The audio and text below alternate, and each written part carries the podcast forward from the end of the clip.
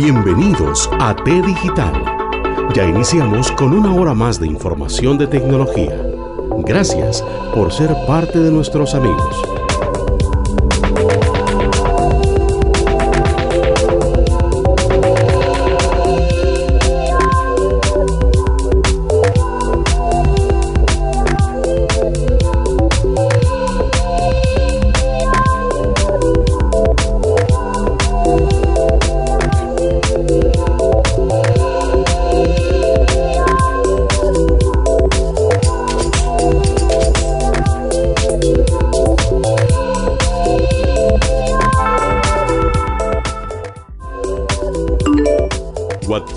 De T Digital 60 89 36 14. Envíenos sus mensajes de audio, comentarios y sugerencias para futuros programas. También nos puede encontrar en Facebook como T Digital.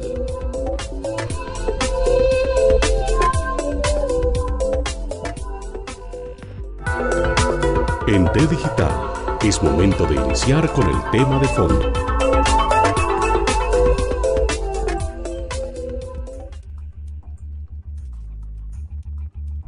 Buenos días, buenas tardes, buenas noches. Iniciamos con un episodio más de T Digital, el podcast, acá en Spotify, Google Podcast, Apple Podcast y todas las plataformas de podcast nos pueden encontrar.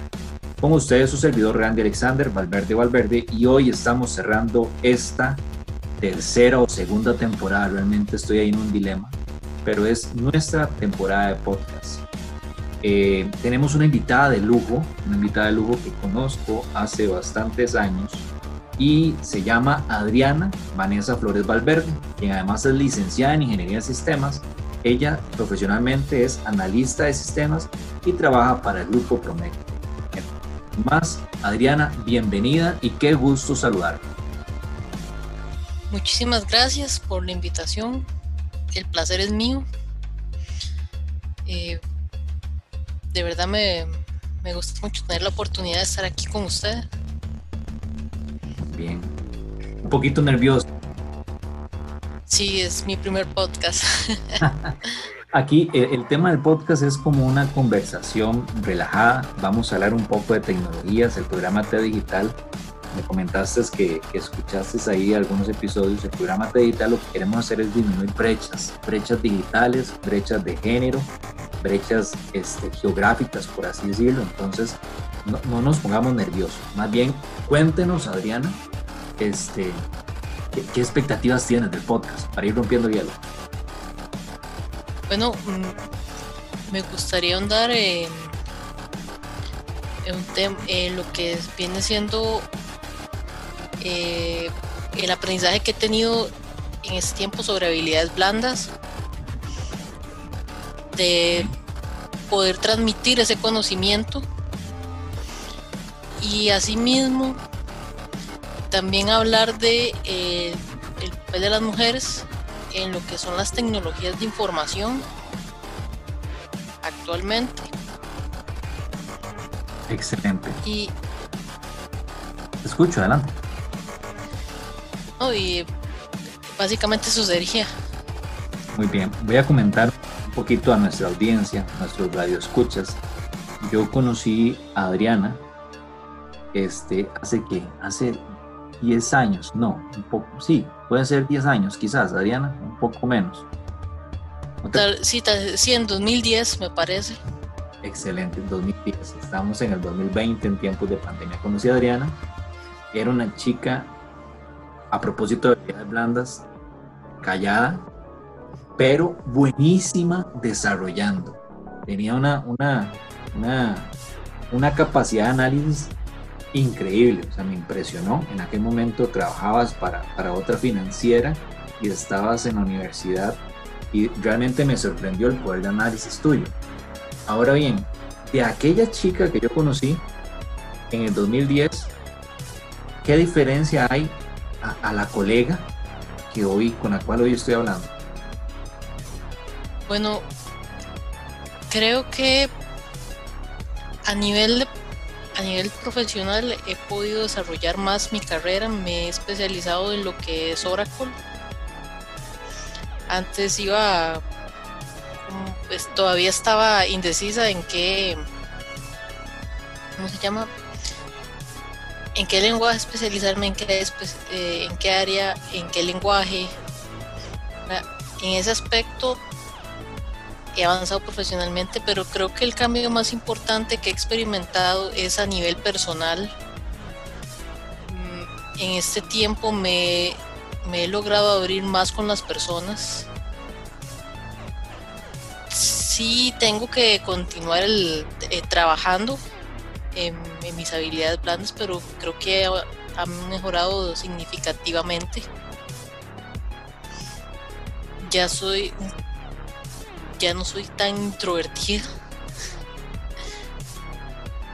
Y poco a poco me he ido saliendo de, ¿cómo se llama? Del, del estereotipo del, informático, del callado, poco sociable, que no necesariamente es cierto, ¿verdad? eso es, como, lo he dicho, un, estereotipo.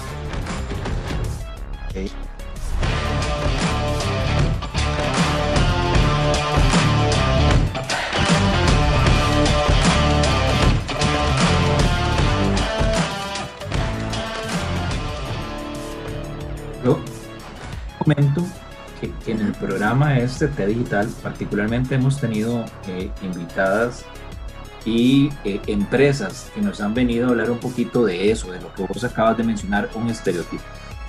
Pero que puede que no sea tan estereotipo, pero bueno, ahí existe. Por ejemplo, yo siempre bromeo y digo que, que a mí me da pánico escénico y a mí me cuesta mucho hablar. Entonces todo el mundo se me queda viendo con esa cara de, ajá, pero bueno, uno, uno bromea desde ese punto de vista. Pero en general se dice, o nos han dicho estas reclutadoras, o incluso hace poquito tuvimos uno con humanos digitales, que, algo que vos acabas de mencionar es, es importantísimo en la carrera profesional y tiene que ver con las habilidades blandas. Cuando hablamos de habilidades blandas, eh, tenemos que separar de nuestra capacidad, digamos, para analizar y, ser buen programador, que eso viene de la mano en la carrera y la práctica. Habilidades blandas es nuestra capacidad para involucrarnos con las otras personas de forma efectiva. ¿O me equivoco? Vos, hoy sos la, experta, ¿verdad? Tenés que, corregirme si me equivoco. Eh, lo, he expuesto muy bien. Y es que la, la palabra clave es, es efectiva, porque yo me puedo comunicar yo me puedo comunicar de muchas formas y puedo no ser efectivo, puedo no estar dando el mensaje indicado. Esto tanto verbal como, eh, tanto el lenguaje verbal como no verbal. Creo que un, principio de la comunicación es que no es posible no comunicar. No mm. sé si me explico. Eh, por ejemplo, si yo tengo un roce con un compañero y yo no le y yo no le hablo o yo le hago gestos, yo no le estoy diciendo nada verbalmente, pero mis gestos, mis actitudes sí le están comunicando algo. Claro. Y voy a meter un poquito ahí la cuchara.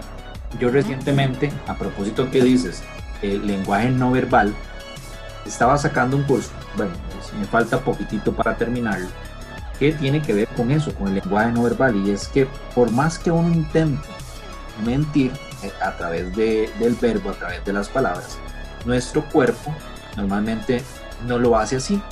Es decir, si yo no me siento a gusto en una situación en la cual estoy charlando con alguien, tal vez mi cuerpo lo refleja, ¿verdad? Con gestos, con posiciones, este, entonces hay que tener un cuidado. Por eso te apoyo en eso de que hablas de, comunicación efectiva. Ahora bien, eh, hace poquito te encontré este, en, Instagram, no, en ¿cómo es? LinkedIn, y ahí te contacté y empezamos a hablar porque acabas de, bueno, no sé si acababas, pero este, estabas sacando un curso o una certificación de lenguaje no verbal, ¿verdad? Eh, más bien ahí me, Sí, estoy sacando un curso de habilidades blandas sí, perdón, habilidades blandas. Ah, pero, pero también es parte de la formación que quiero adquirir.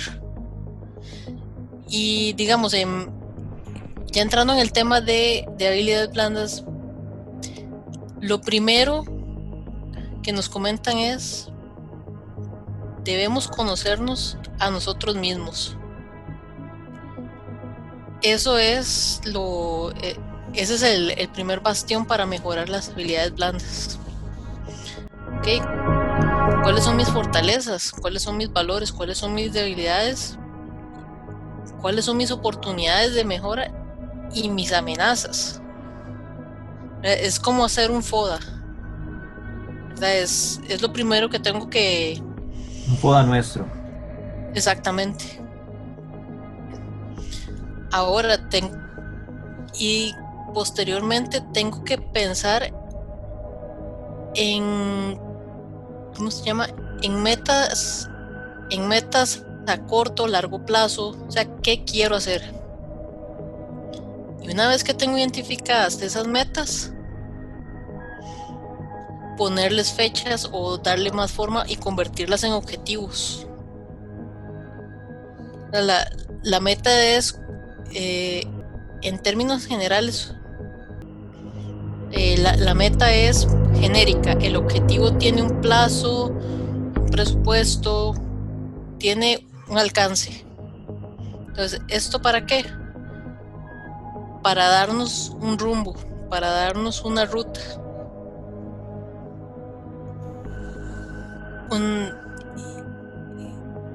después de eso, digamos, eso sería lo básico a nivel de introspección. Ok. Y para mejorar mi comunicación con otras personas, debo identificar a, ok, debo tratar, y voy a utilizar la palabra tratar porque si estamos en este proceso de mejorar nuestras habilidades blandas, no va a ser algo que hagamos de la noche a la mañana teóricamente es, es, muy sencillo. Uno dice, ahí está, ahí están los pasos.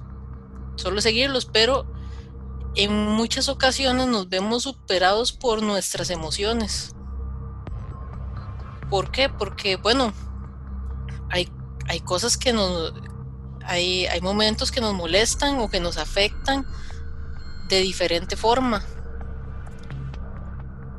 Y, as, y digamos, usted y yo podríamos estar en la misma situación y podríamos tener reacciones muy diferentes.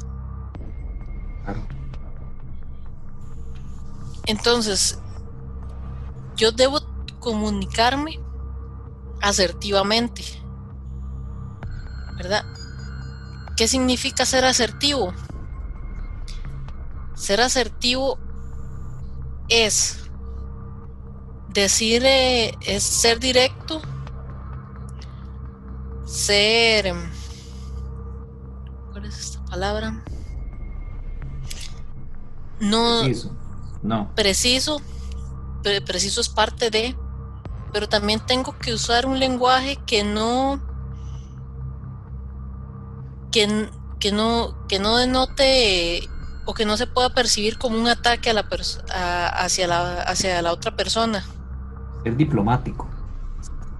Mm, creo que no es tanto ser diplomático, pero podemos dejarlo, podemos dejarlo ahí en, en ausencia de que no recuerdo con precisión la palabra. El, digamos, por ejemplo, para como tal vez a mí no me gusta cómo una persona está realizando un trabajo, ¿verdad? Y yo podría decirle a esa persona o comunicarle a esa persona de muchas formas ese malestar mío. Lo que pasa es que en uno tengo lo idóneo es hablar con hechos. Ahora, mira, es que yo te pedí esto, esto y esto Sin embargo, me parece que se puede mejorar de esta y esta forma. No es lo mismo llegar y decir, mira, es que usted lo hizo todo mal, no atiende indicaciones, ¿verdad? Ahí es donde la persona, en, en la segunda forma, se puede sentir atacada, se puede sentir aludida. Igual, esa es una forma agresiva de comunicación, esa segunda.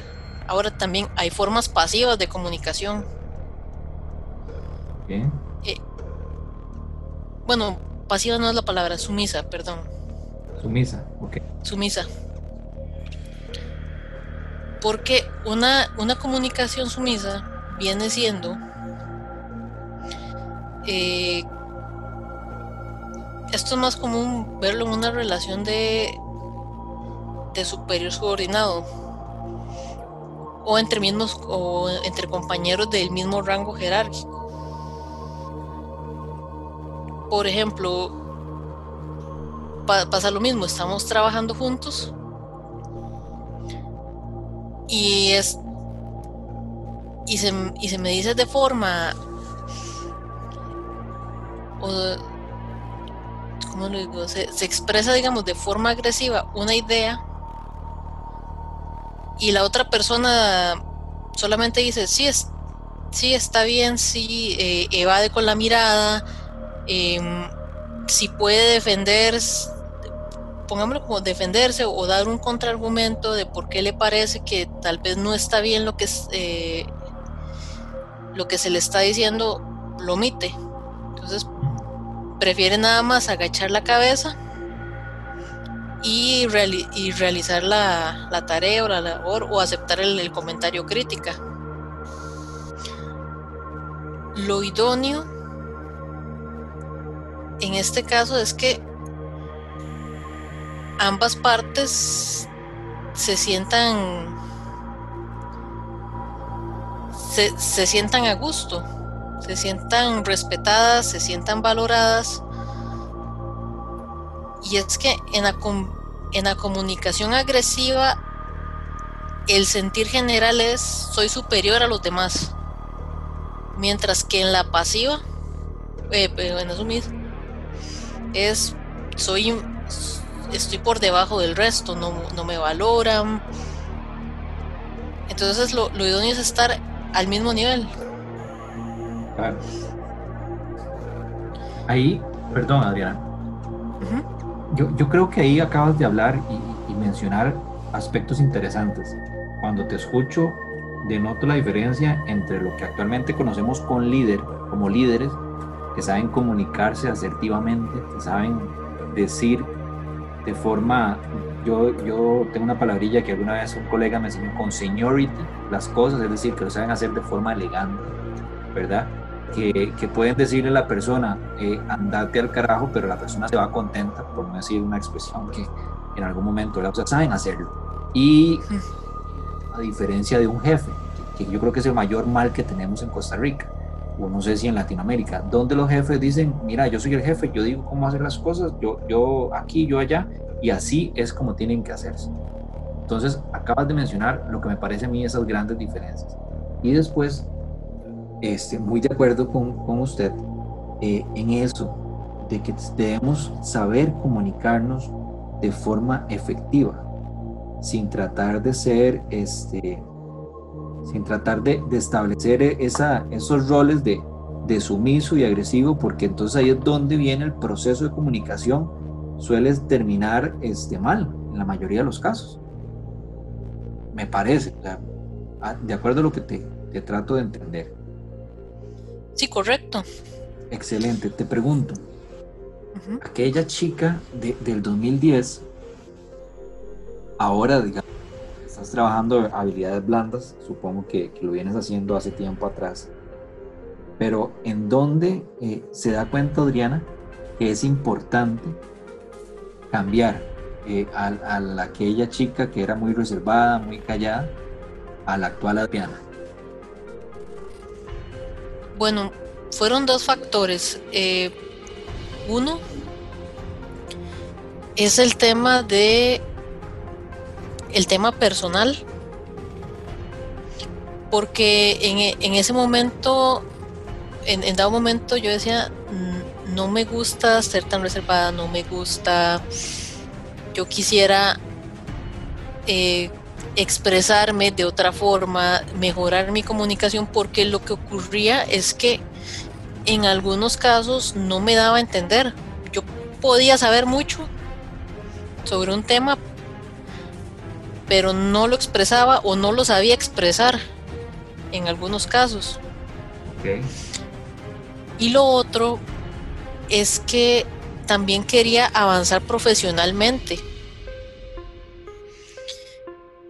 Y, esto viene siendo, digamos, porque sin, si yo quisiera estar a cargo de personal o si quisiera, digamos, dar mi propia empresa, y, digamos, y, liderar personas, yo tengo que ser consciente eh, de que necesito, bueno, yo soy consciente de que necesito mejorar mi comunicación con las otras personas. Ahora, también tengo que también tengo que desarrollar otras habilidades. Hay personas que nacen con con la facilidad de liderar gente, con que naturalmente son asertivos, pero eso no quiere decir que uno no se pueda entrenar, que uno no se pueda capacitar y llegar a ese punto de, lo digo, a ese punto de preparación. ¿Qué es lo que ha pasado? Y, me encanta el ejemplo que dio sobre, eh, sobre jefe y líder en, en, Latinoamérica. Por lo general, en lo que es eh, el, voy a referirme al ámbito de tecnología, que es donde más lo he visto. ¿Qué pasa? Hay un desarrollador muy bueno, destaca entre sus compañeros desarrolladores y con el tiempo lo ponen a cargo de recursos, a cargo de otras personas. Y le dicen, bueno, este es su equipo, ahora lidérelo, pero no le dan capacitación sobre, digamos, sobre motivación de personal, eh, sobre trabajo de, sobre comunicación asertiva. Entonces, ¿qué pasa? Bueno, pueden ser dos cosas. Puede que le vaya muy bien o puede que desmotive al equipo. ¿Verdad? Ahora, estos son ejemplos muy, muy, muy extremos. Normalmente pero pasa, suelen pasar. Pero, pasa. ¿Verdad? Entonces, por lo menos lo que yo he visto, el, esto es, es, muy importante porque, eh, ¿qué pasa si, si uno tiene un mal jefe? Por decir algo Normalmente dicen que uno no renuncia al trabajo sino a las jefaturas.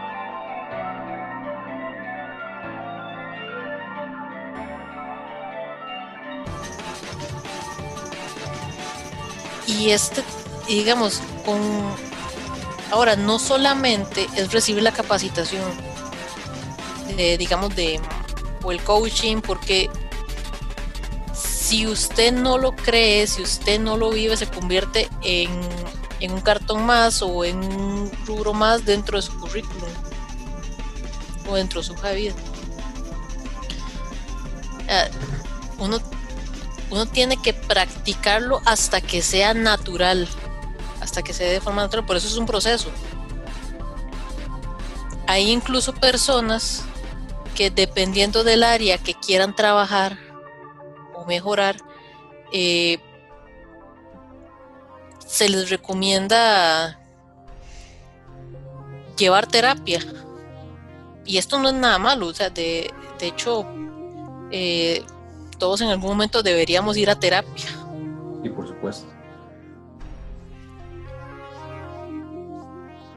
Te iba a preguntar, en, este, este camino, en este camino de, mejorar como ser humano, que todos, ya lo dijiste, o sea, necesitamos a veces hacer una reflexión, sentarnos a ver nuestra, nuestro FODA, eh, creo que nunca lo ha hecho un FODA para mi persona, pero me parece un, un buenísimo, un muy interesante consejo. Para Fortalezas, oportunidades, debilidades y amenazas. Dentro de este camino, eh, vamos a hablar un, a hacer un paréntesis y mencionar un, momento el tema de género. Eh, para el tema de las habilidades blandas y demás, en nuestro país, Costa Rica, en Latinoamérica, te pregunto, ¿es más fácil poder involucrarse este, en el área de la tecnología a los hombres, hay más empatía para ellos, este, o más bien las mujeres eh, terminan este, quizás haciéndose, no sé, a, un lado por, por, esa falta de empatía. ¿Cuál sería el camino o cómo lo podríamos describir de la mejor forma? Bueno, creo que... ¿Cómo? Ok, yo estudié en un colegio técnico, ¿verdad? La generación que salió éramos un, éramos un grupo de 10 personas, 5 y 5, 5 hombres, 5 mujeres. Todos en informática. Todos en informática eh, con énfasis en programación. Bien. ¿Verdad? A nivel educativo, pues tuvimos el, mismo trato.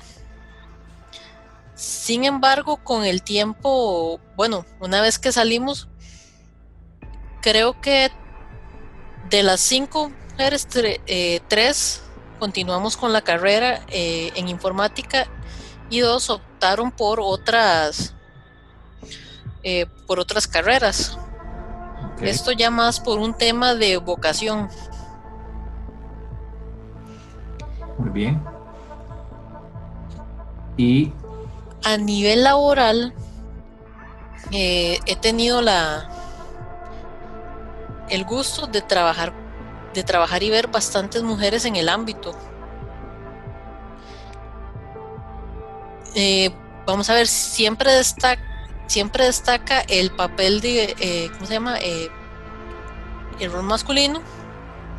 Siempre es predominante, pero sí he visto más mujeres. No, no puedo decir que, digamos,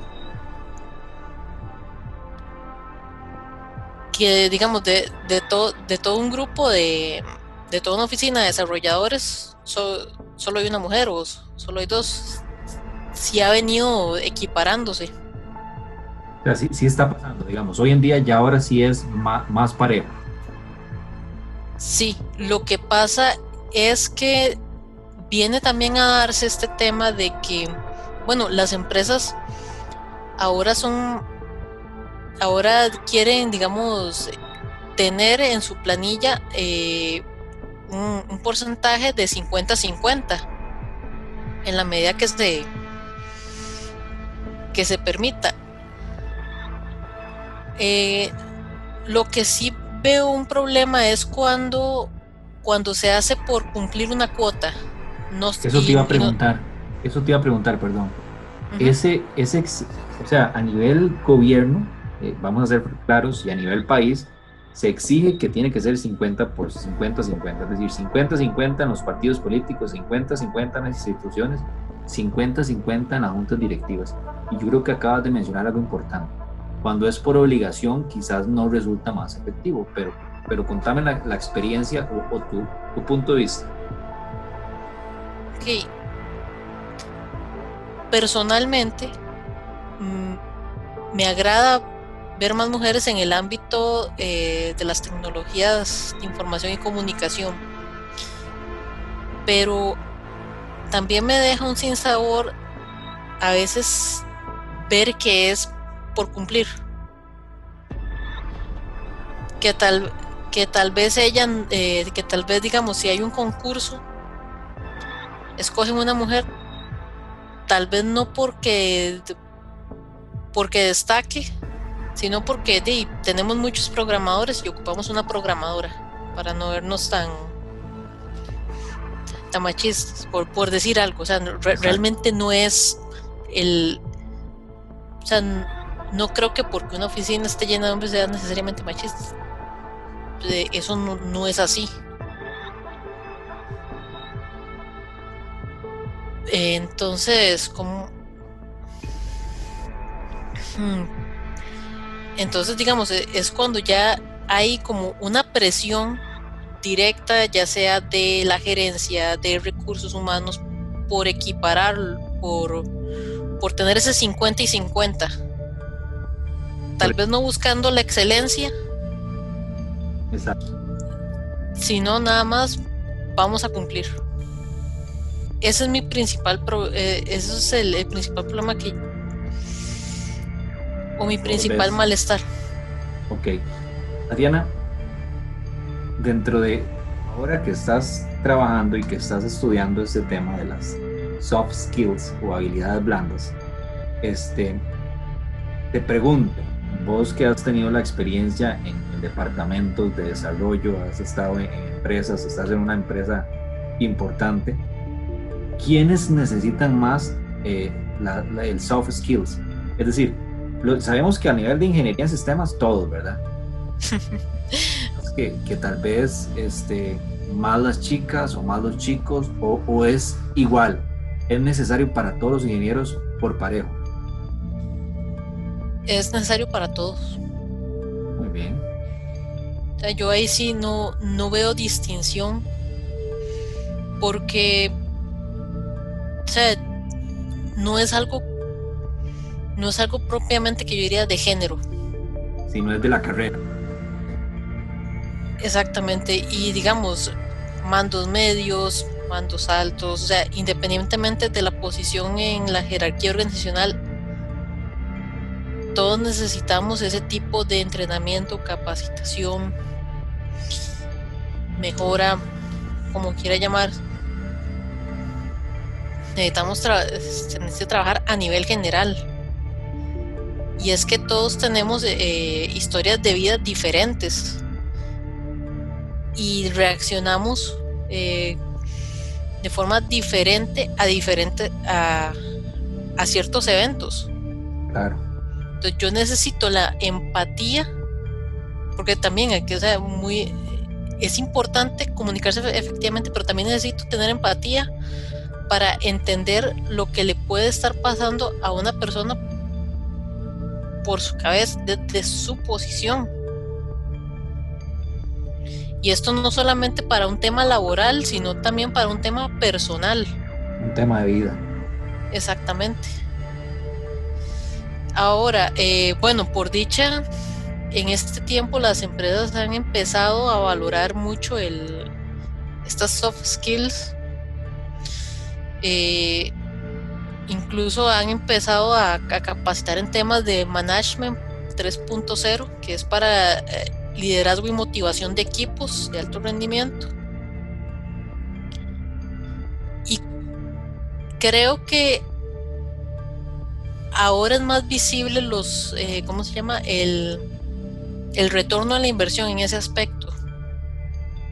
Cuesta mucho que se invierta en, por decir algo, no es lo mismo que se paguen eh, una capacitación técnica, que es que es cuantificable, que, es más fácil de cuantificar, a una capacitación en, en habilidades blandas, en liderazgo, que difícilmente o que es un poco más difícil de medir el retorno a la inversión para la empresa. No sé si me explico bien. Sí, claro. Y ahí es donde vengo con una pregunta. Estamos claros, y yo no me acuerdo, es más, cuando yo saqué mi carrera, yo no llevé ningún curso relacionado a soft skills o habilidades blandas. Eh, cuando me, me, ha tocado dar clases, incluso actualmente en la universidad que doy, me parece que no hay ningún curso dentro del programa que sea para el tema de habilidades blandas. Y estamos hablando que, ya todo el mundo sabe que es estrictamente necesario poder graduarse con estas soft skills. Entonces, la pregunta es, ¿quién sería el responsable o de, quizás no la culpa, sino quién es el responsable de asumir este reto? ¿El profesional por sí solo? ¿La, la, la institución de educación superior que nos tiene que acompañar con esto? o finalmente la empresa que es la que asume el reto de formar a un profesional? Bueno, vamos por partes. Claro, claro. Me parece que como personas deberíamos ser conscientes de que debemos entrenarnos en este en, en, este tipo de habilidades, ¿verdad? La ahora el, el punto es, digamos, el sistema, el, la institución educativa debería incluirlo porque es parte del desarrollo integral de un profesional. Bien. Y la empresa es, bueno, esto, la empresa debería formar al profesional, a, este profesional o de capacitarlo tal vez como en un tema nivelatorio, porque eh, digamos las empresas tienen valores, tienen principios, tienen una visión, una cultura organizacional que, que, que aspiran que todos sus empleados tengan. ¿verdad? Y muchas de esas se, basan en el respeto, en la comunicación, en que nada es personal. Y si viene un profe eh, y si viene un profesional o que nunca ha trabajado sus habilidades blandas, esto sería un buen nivelatorio para integrarlo a la cultura de la empresa. Igual, si va para un puesto, eh, también si, va para un puesto donde requiere administrar eh, personal, es bueno reforzarlo en, dado caso de que ya, tuviese experiencia, pero también, lo más importante para mí es que la persona lo interiorice, que no, que no haga las cosas por cumplir, que tome conciencia y que trabaje activamente en ello. Porque la institución, eh, la institución académica te puede dar el, te puede formar, te puede dar un curso, la, eh, la organización también, pero si usted no lo vive, si usted no lo asimila, o de paso no tiene interés, o sea, de, de, poco vale. Queda ahí como, como conocimiento nada más.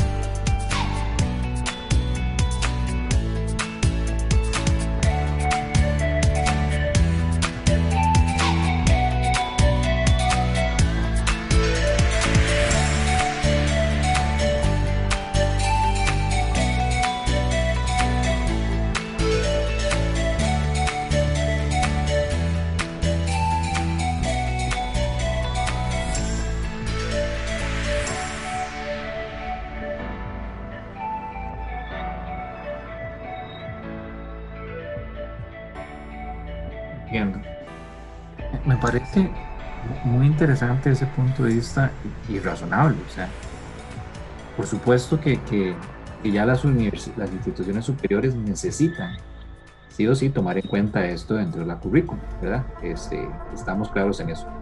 Pero lo que acabo de mencionar, que la, la, la empresa donde uno se desarrolla, de acuerdo a las circunstancias, debería de considerar esto. No, nunca lo he visto desde ese punto de vista, pero tiene todo el sentido. Porque si sabemos que una persona es muy buena y necesitamos ese conocimiento técnico se pueda transmitir a las demás personas, e, es importante capacitarlo. Y te voy a, a comentar un ejemplo que a mí me pasó.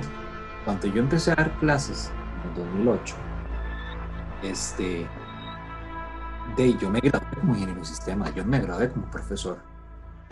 Ya después la, la, la, universidad en aquel momento me capacitó, ya después me metí en un posgrado en temas de educación porque es algo que me gusta y fui formando.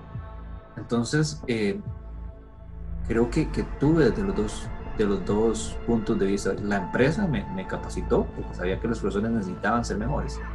Y después cuando uno se da cuenta de las necesidades, uno toma la decisión.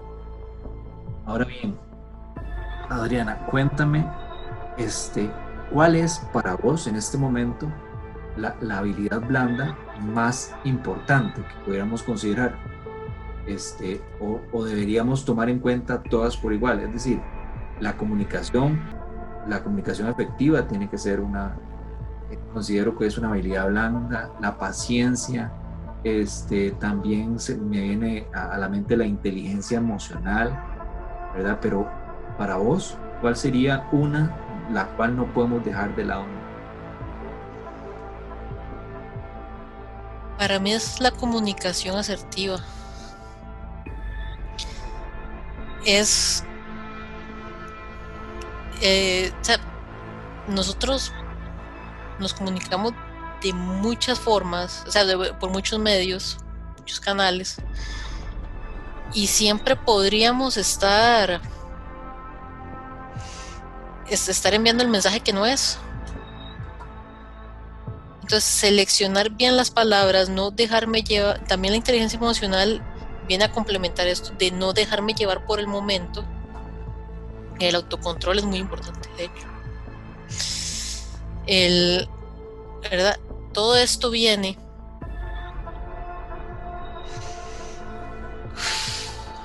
Ok. Para, yo destaco mucho la, comunicación asertiva, pero esto, esto viene, eh, ¿cómo se llama? En cadena yo tengo que tener autocontrol para comunicarme asertivamente porque si me dejo llevar por mis emociones puede que yo envíe el mensaje equivocado. Eh, debo debo cuidar mi lenguaje corporal también porque vamos a ver le, le voy a contar digamos una anécdota yo tenía yo en, el ambiente laboral, yo tenía eh, un compañero que cada vez que exponíamos, eh, hacía, o sea, no nos decía nada, pero hacía gestos. Y esos gestos nos daban, nos producían inseguridad porque pensábamos, habremos dicho algo que no es. Esto es como aprobación. ¿Perdón? gestos como desaprobación, algo así. Sí, o, y digamos, en algunos casos hasta pensábamos que era como de burla. Entonces, eh, esa parte también es importante. Eh, disculpa, ahí acá acabo de perder el hilo, perdón. No, no, lo de tu compañero, nos contabas de que, ah, sí. de que la comunicación tiene que ser efectiva desde todo punto de vista. Sí, exactamente. Entonces es... la yo lo que más destaco es la comunicación asertiva, pero también debo ser, tengo que tener autocontrol, debo ser empático y estemos claros de que en algunos momentos no voy a hacer todo eso. O sea, yo, yo también tengo que validar mis, eh, ¿cómo se llama? Que validar mis emociones. Está bien sentirme triste, está bien sentirme enojada. Ahora, lo que está bien que me sienta feliz ahora, lo que tengo que ver es cómo voy a procesar eso, cómo voy a manifestarlo.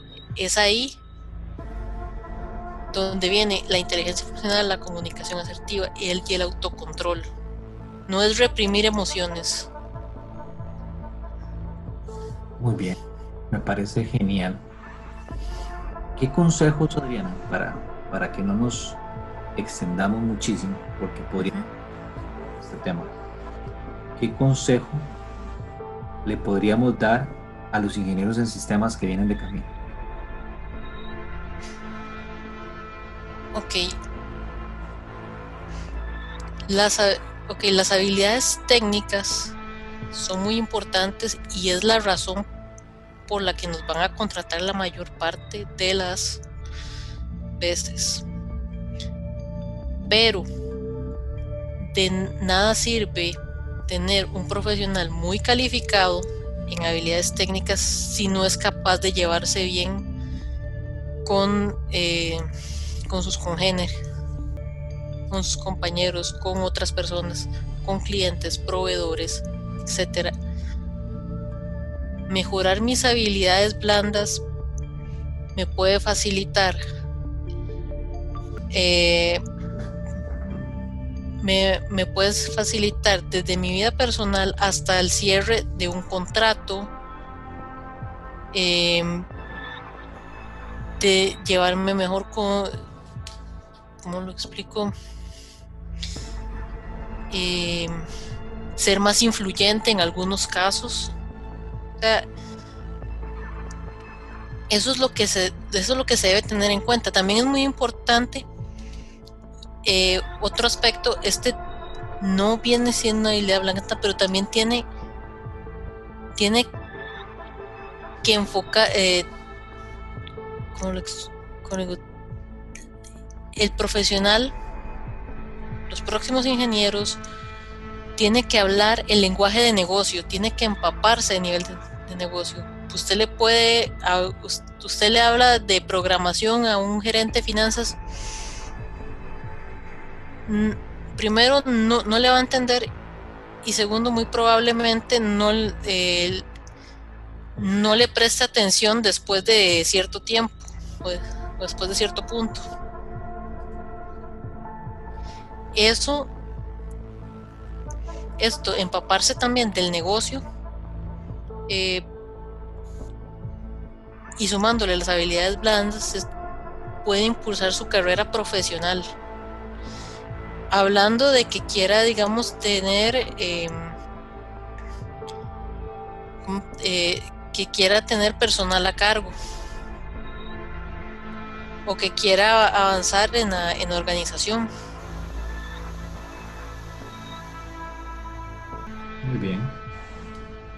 Hace, hace poco, ahorita te voy a pedir que me recomiendes un libro, pero hace poco, bueno, no hace poco, en algún momento leí un libro de Travis Bradbury y Jan Greaves, se llamaba Inteligencia Emocional 2.0, estrategias para conocer y aumentar el coeficiente. Se lo di a mi hijo para que él lo leyera y se enfrentara al mundo. Pero recuerdo que había una hoja que había marcado y hablaba sobre este, las señales que distinguen la inteligencia emocional de las cuatro habilidades fundamentales. Y el libro ahí mencionaba que uno tiene que tomar en cuenta siempre estas cuatro habilidades. La competencia personal, que tiene que ver con el autoconocimiento, la autogestión, y después la competencia social, en donde tiene que ver con la conciencia social y la gestión de las relaciones.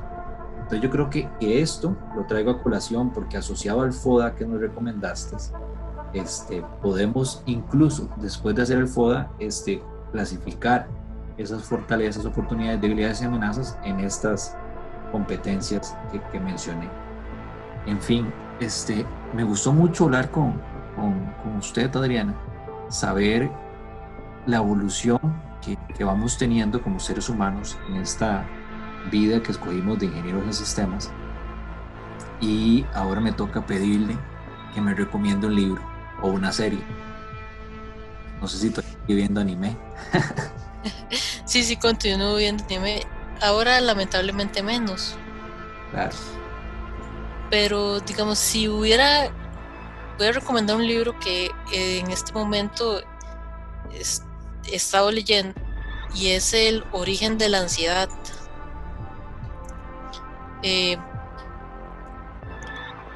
este libro nos explica, ok, por, por qué se manifiesta la ansiedad.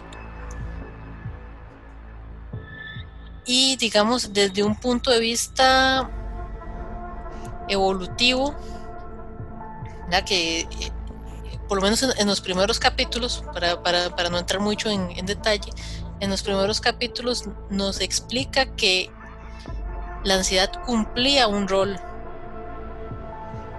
antiguamente, que ahora en tiempos modernos eh, es difícil de, digamos, la ansiedad te produce un estado de alerta, un estado de cuidado, peligro, que antes lo, que antes, digamos, drenábamos esa, esa energía producto de la ansiedad, ya sea huyendo o luchando, y que ahora como no podemos desahogar esa energía, queda, queda en nuestro cuerpo y nos hace sentir cansados, nos hace sentir eh, de, diversas formas.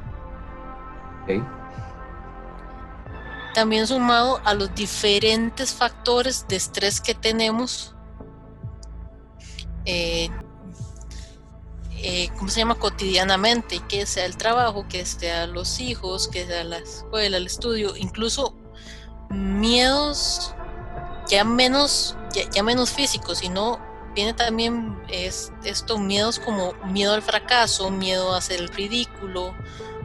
Este tipo de cosas se, se abordan en el libro. Ha sido muy interesante, por lo menos desde mi punto de vista. Has aprendido mucho. Sí, claro. ¿Cómo era que se llamaba? El origen de la ansiedad. También hay un corto de Disney. Mm, ahorita no, no preciso el nombre. Si gustas, pues se lo paso. Le, paso el nombre.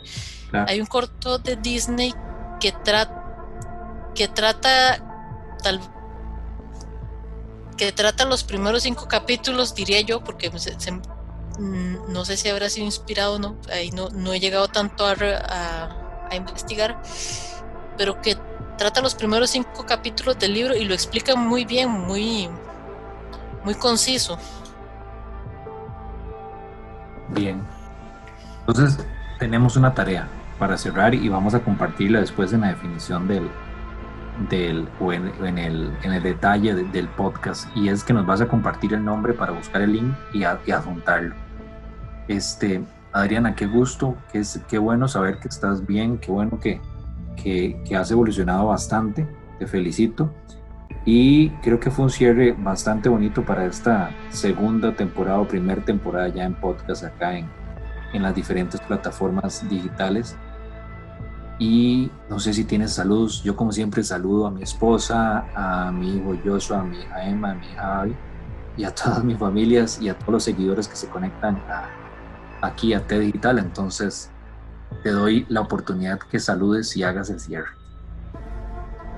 Bueno, me gustaría saludar a, a Marilyn Vargas, a Alonso Martínez, a Carolina Alvarado y a Juan Gabriel Bolaños, eternos compañeros. Y ellos, bueno, sinceramente los aprecio mucho, no saben cuánto.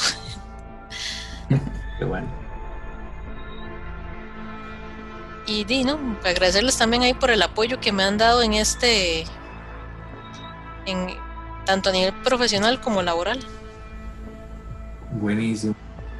Muchísimas gracias Adriana, como siempre, buenos días, buenas tardes y buenas noches. Esto fue un capítulo más, el capítulo de cierre de temporada de, de Digital. Gracias nuevamente. Gracias, un gusto. Ediciones ENI, con libros especializados en informática temas desde inteligencia artificial, programación en varios lenguajes, redes, gestión de sistemas, entre muchos otros más. Distribuidor autorizado para Costa Rica, Rodrigo Muñoz. Para información adicional, al 8343-963. Recuerde, editorial ENI. Gracias por su sintonía al programa de hoy. T Digital, la tecnología y comunicación a su alcance.